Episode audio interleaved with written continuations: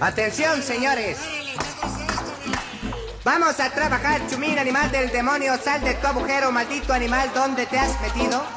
Señora, señor, vengo representando una fábrica de huerfanitos. Radio Universidad de Guadalajara presenta La Maraca Atómica con Paco Navarrete.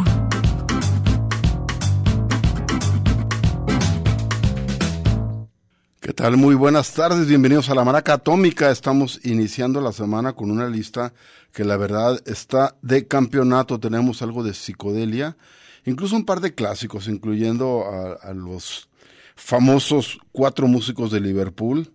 Me encontré una pieza y como realmente no soy tan aficionado a estarlos oyendo, cuando descubro una que digo, no tiene nada de rara, pero se me hace interesante regresar y darme cuenta pues que sí tienen buen nivel, tenían futuro los muchachos estos, los escarabajos, pero bueno, no nos adelantemos, vamos a iniciar con una banda bastante buena, es contemporánea, se llama La Fiebre de Bruja, Witch Fever, que eh, realmente no tienen tanto que yo sepa de discografía.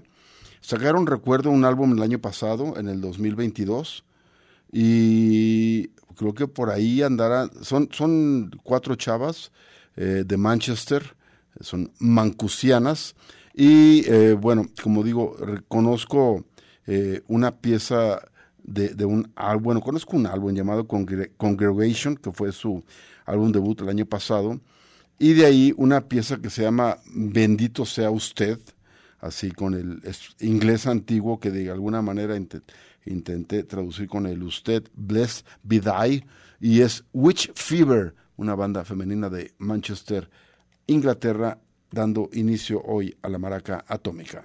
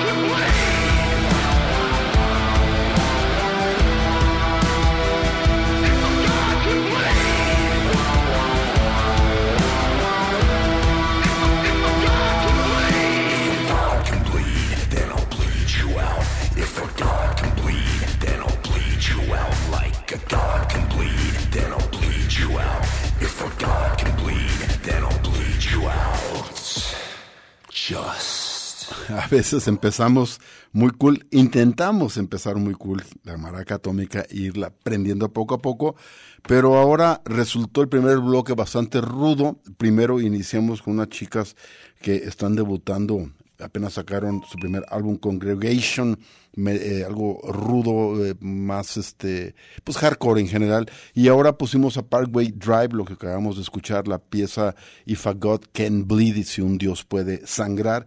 Es parte de su álbum también del año pasado, Darker Steel, y es una banda de metalcore. No me pregunten qué es eso, porque aquí los conocedores como Poncho Martínez no están a la mano, así que nada más podemos darnos cuenta que hay algo de mugre intensidad. Y saludos al Señor de la Oscuridad. Hablando de esos saludos al Heinzi, que creo que lo está escuchando y él es un verdadero, ese sí sabe de metal.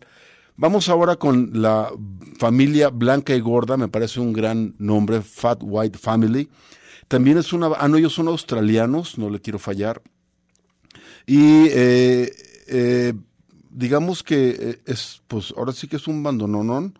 No, más bien los australianos eran Parkway Drive. Déjenme chocar el, el, ¿cómo se llama? El acordeón.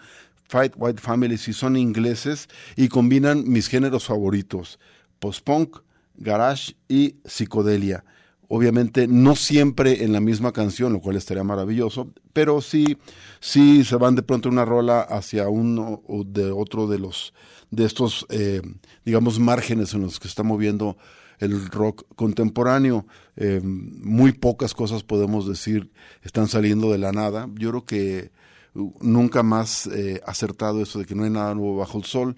Aquí lo interesante es qué giro le pueden dar, cómo se lo apropian, cómo lo hacen, que suene a ellos. Y es el caso de la Fat White Family, creo que sí tienen eh, bastante que dar. Es una banda que ya tiene, pues ya tiene como dos décadas, 20 años. Yo me acuerdo haber escuchado un álbum de ellos hace como unos 10, 11 años y no eran, em, no eran nuevos en la escena, aunque sí era su primer álbum, ya habían sacado varios sencillos. Vamos a escuchar a continuación una pieza que se llama Fit, o sea, pies, pero es un edit, es decir, está cortadita, está editada porque la original dura un poquito más de lo que estamos acostumbrados aquí para poder meter varias rolas en un, en un concierto. Qué maravilla que fuera un concierto esto. En un programa Fit, Fat White Family en la Maraca Atómica.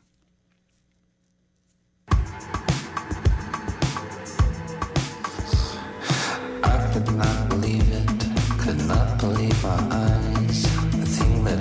да.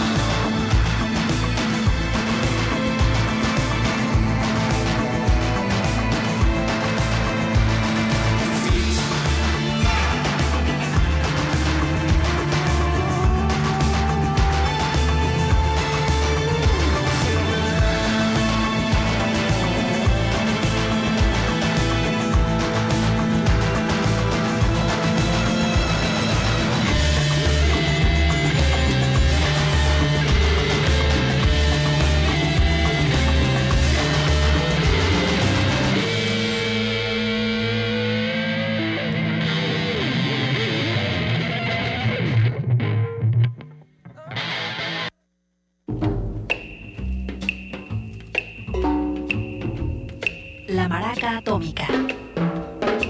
Regresamos.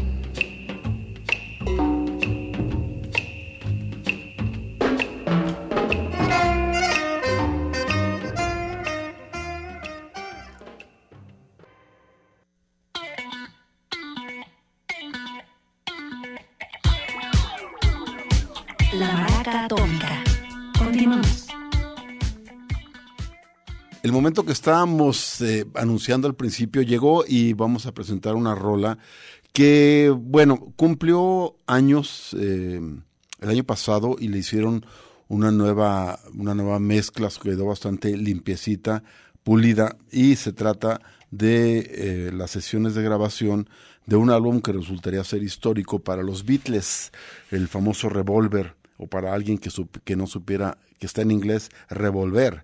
Entonces los Beatles sacan en el 66 este álbum, es eh, primero fueron 10 sesiones de grabación y según tengo entendido, entre ellas estaba una pieza que creo que no está en el álbum para que vean qué tan conocedor soy de los Beatles, pero que es de mis favoritas de ese grupo, la de Rain, Lluvia.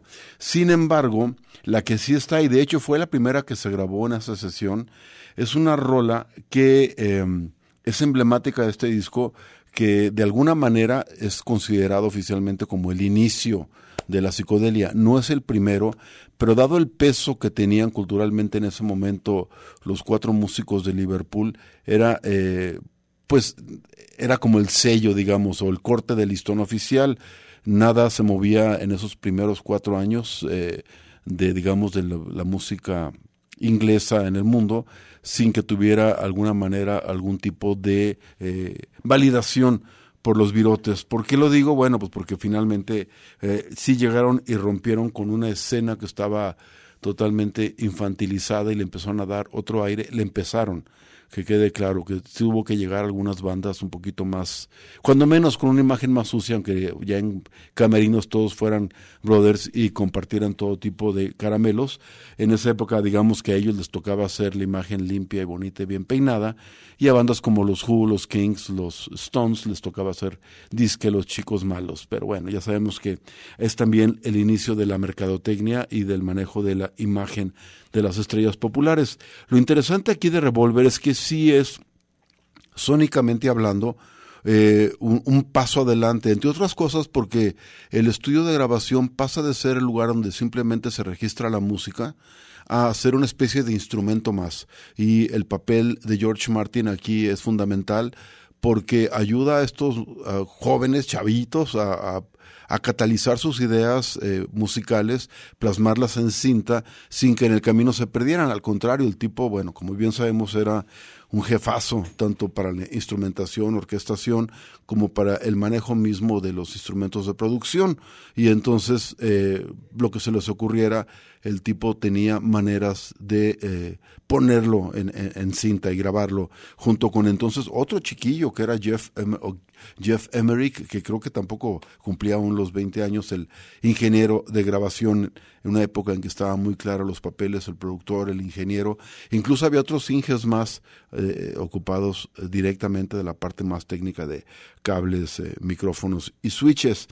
Todo esto para explicar que sí es un gran álbum, Revolver, digo, no estoy diciendo nada nuevo, entonces, ah, de veras, claro, quizá mi, favorito después de, Abbey Road, aunque bueno, insisto, todo con respeto porque yo reconozco que no soy ninguna autoridad en los Beatles, pero sí me da gusto pescarlos ahí al sesgo cada que puedo alguna rolita como esta que quiero presentar y seguro la conoces, se llama Tomorrow Never Knows.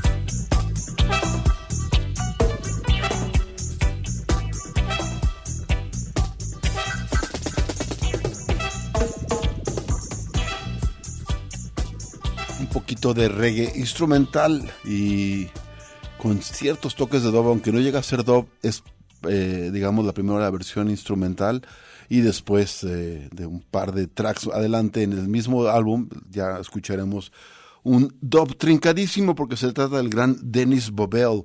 Este hombre inmerso por completo en la cultura del reggae, pero en Inglaterra, ya que él no era, eh, no era jamaiquino, era de Barbados, guitarrista, músico, eh, guitarrista, bajista, productor, y eh, cuando descubre el dub, ya él ya estaba tocando reggae con Matumbi, una banda setentera, buena banda de, de, de reggae inglés, los primeros que, de los primeros que intentaron hacer este ritmo jamaiquino, digamos, ya siguiendo como, como bien los, las pautas que marcaba para entonces la música.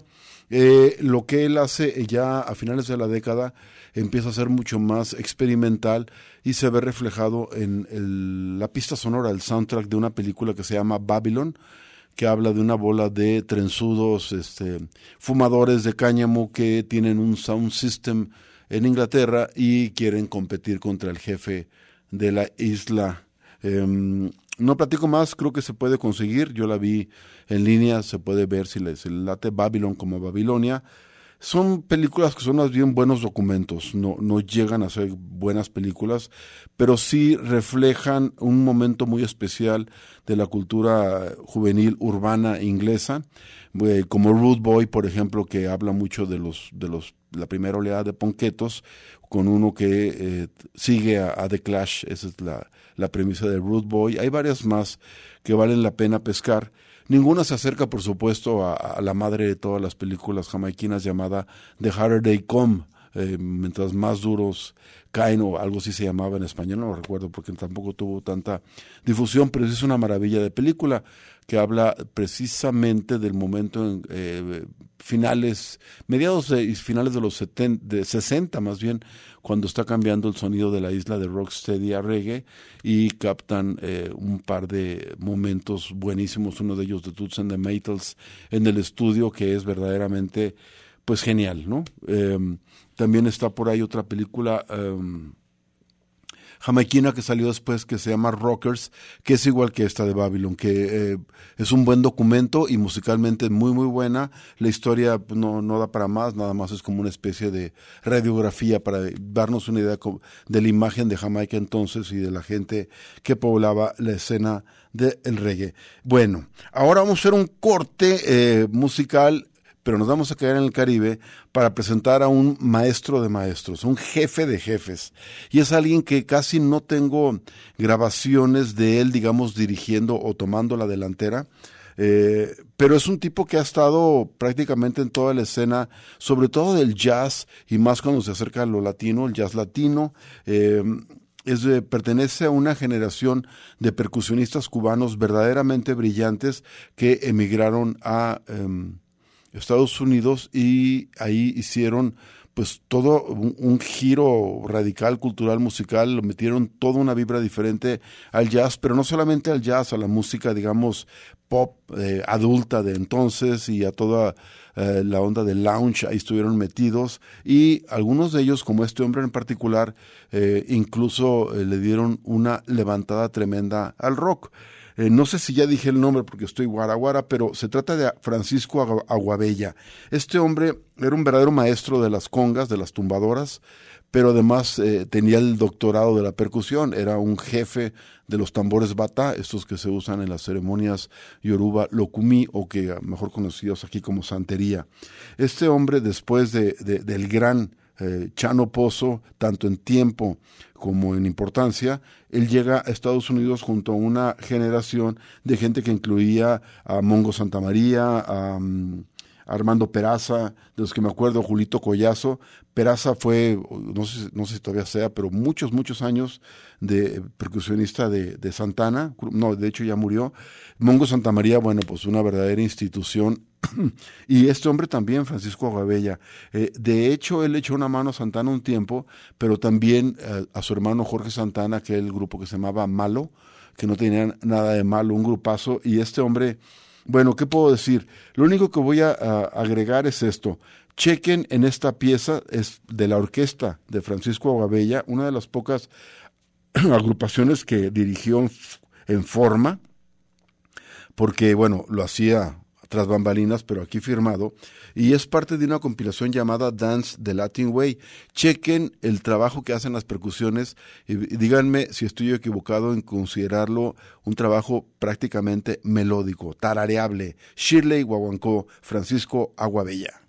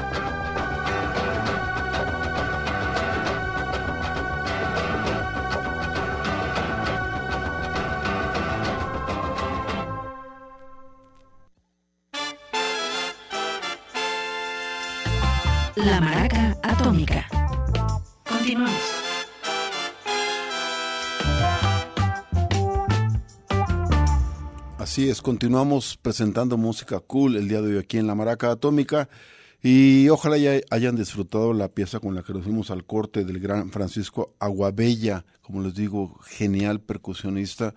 Eh, como los grandes muestran que eh, cuando tienen el momento de brillar no lo hacen apabullando tus oídos, sino al revés, haciendo sentir como que lo que eso eh, están haciendo es fácil, está suavecito, facilito, casi casi para como decía, para variar, bailarlo, para tararearlo. Eh, también tiene que ver con una generación a la que pertenecen ellos, sus grandes maestros, que era así, eh, esta cosa de hacértelo, hacértelo ver fácil, ¿no? Eh, grandes maestros. Y vamos a dar un giro, nos vamos a ir con una banda eh, que inicia en los noventas. Ellos, um, ¿cómo lo diré? Digamos que es un, es un puente, un nexo entre lo que era el synth pop ochentero de bandas como Depeche Mode y lo que a partir de los no, finales de los 90 empezó a conocerse como electropop, es decir, con una base electrónica, electrosa más bien, eh, eh, canciones muy sencillitas, muy tarareables, muy poperas. Se trata de Stereo Total, es un dueto eh, franco-alemán. Eh, sus dos integrantes eran la Françoise Cactus, era ella, y este hombre que se llamaba Bressel Goring, que lo traigo a la memoria porque él era líder de una banda que al estilo del trío de Jimi Hendrix se llamaba la Sigmund Freud Experience. Buenísimo nombre. Stereo Total hicieron bastante, bastantes álbumes. No sé si sigan vivos o no. Yo es otra banda que realmente no seguí mucho, pero sí tenían de pronto piececitas que, que, que me latían. Yo creo que tendrán por ahí la la decena de álbumes seguramente y cualquier cantidad de sencillos. Voy a presentar de su álbum del 19 a aquel cinema eh, la pieza, a, a, ver, ¿cómo será? Einfach, es estéreo total. Soll ich? Ja. Ich warte, dass das Auto vorbei ist. Na, vielleicht besser, oder? Sonst sagt man ja, welches scheiß Auto.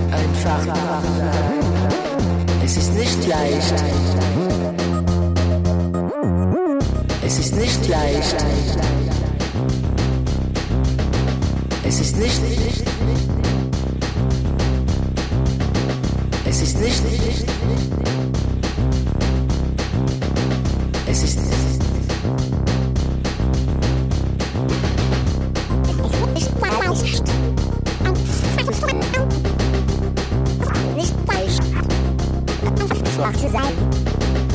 Es nicht leicht. Einfach zu sein. Es ist nicht leicht. Einfach zu sein. Es ist nicht leicht. Es ist nicht leicht.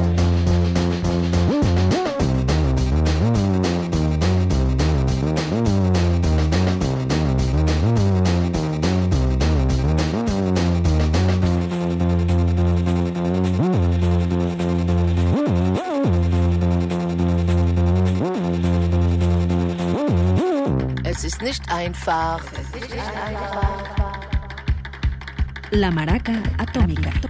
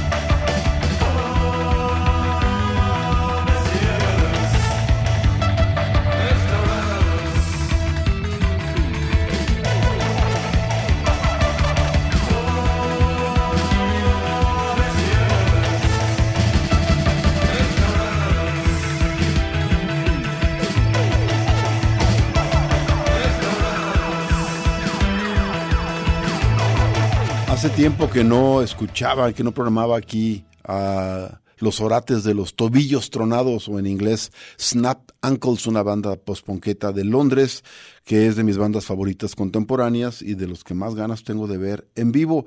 Prolíficos como los King Gizzard sacan disco pues cada que cada que estornudan. Eh, empezaron muy tranquilos, pero en los últimos años han llegado a sacar hasta tres álbumes en un año.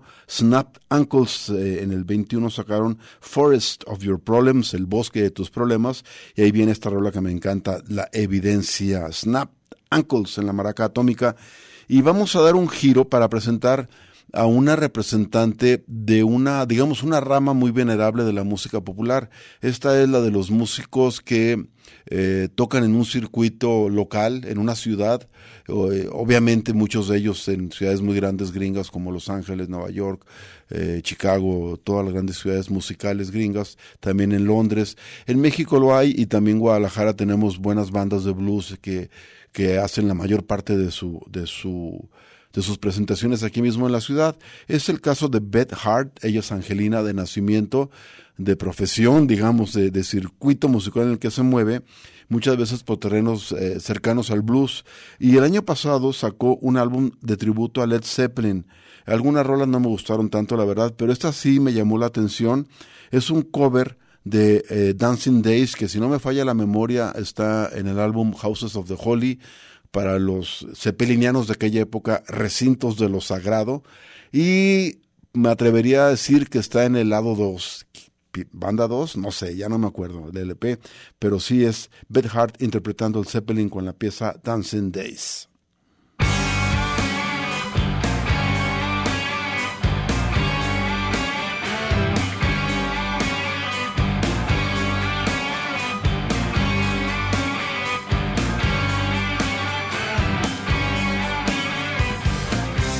Dancing days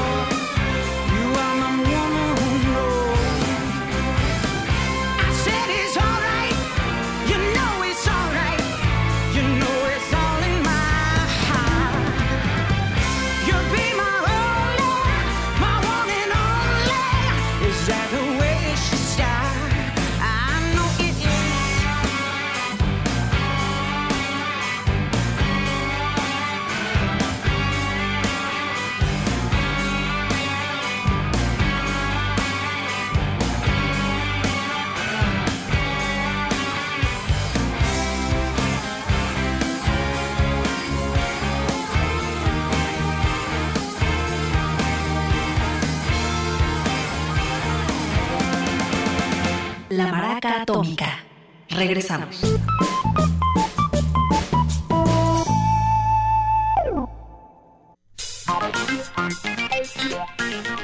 La Maraca Atómica. Continuamos. Se nos viene el tiempo encima, pero no me quiero ir sin despedirme con un par de grandes rolas que son en tiempos, eh, digamos que en términos cronológicos de la psicodelia, aunque esta primera que voy a presentar en realidad en su versión inicial es de, no voy a decir de una generación anterior, pero en aquella época corría el tiempo tan rápido que digamos que sí es una oleada anterior de la, digamos, de la invasión británica de Estados Unidos, en Inglaterra del tiempo de los mods y de eh, el, cuando el soul eh, eh, empezó a tener una carta de naturalización tanto en Estados Unidos como en Inglaterra y se empezó como a mezclar con el pop, ahí es cuando nace esta rola cuyo nombre original es I've Been Hurt, eh, tuvo varias versiones a partir de su creación en el 65.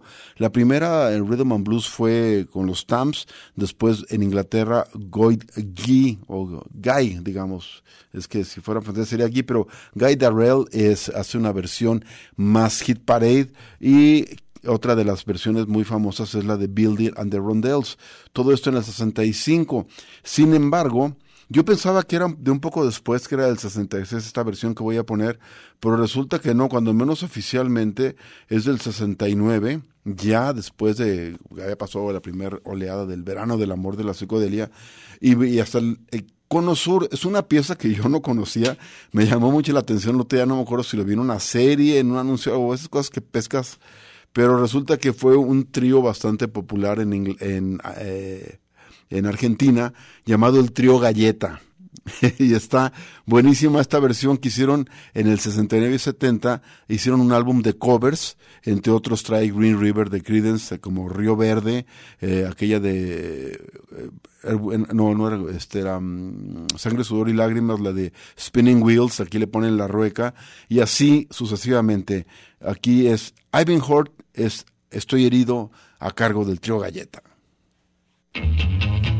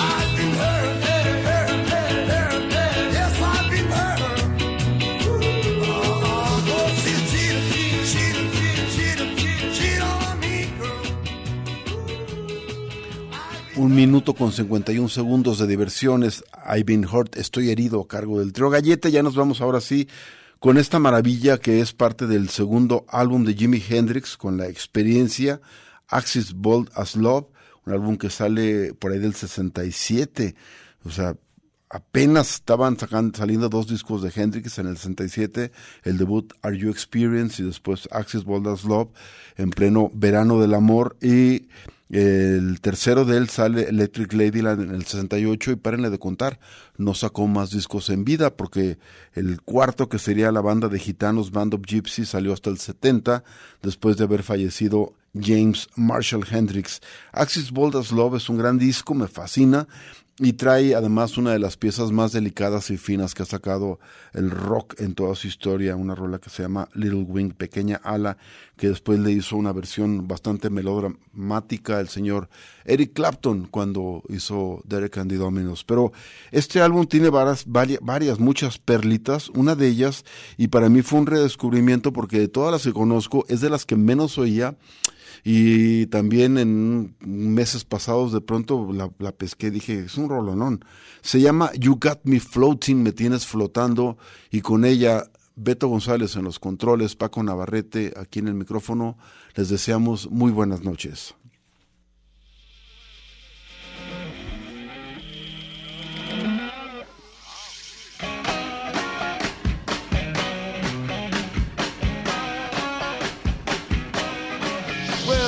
Me floating around and round. Always up, you never let me down. The amazing thing, you turn me on naturally. And I kiss you when